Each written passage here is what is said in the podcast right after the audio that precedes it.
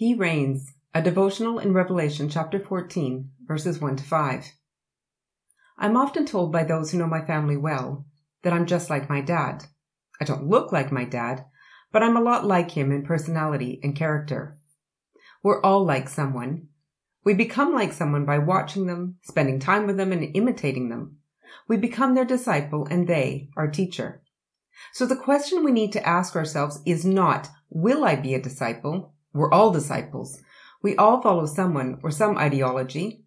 The real question is, whose disciple will I be?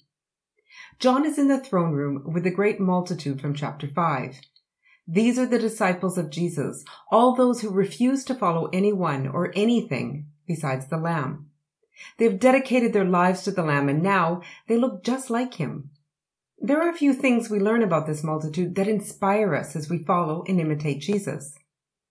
The Lamb's people are not their own anymore. They acknowledge that they were bought with a price and that they belong to the Lamb. They have God's name and the Lamb's name written on their forehead. They have his character. The Lamb's people are an offering, a sacrifice to God.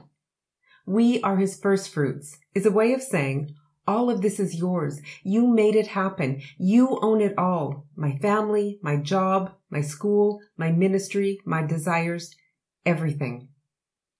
The Lamb's people are pure and undefiled. They are engaged to the Lamb. They keep themselves pure. They're people of integrity.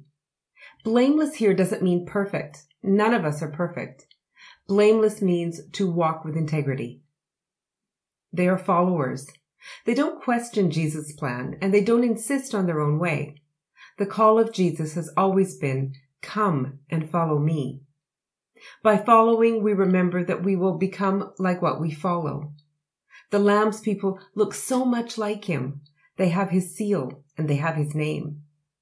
So one last time, ask yourself today, whose disciple am I? Whose name is written on my forehead? Am I just like my father?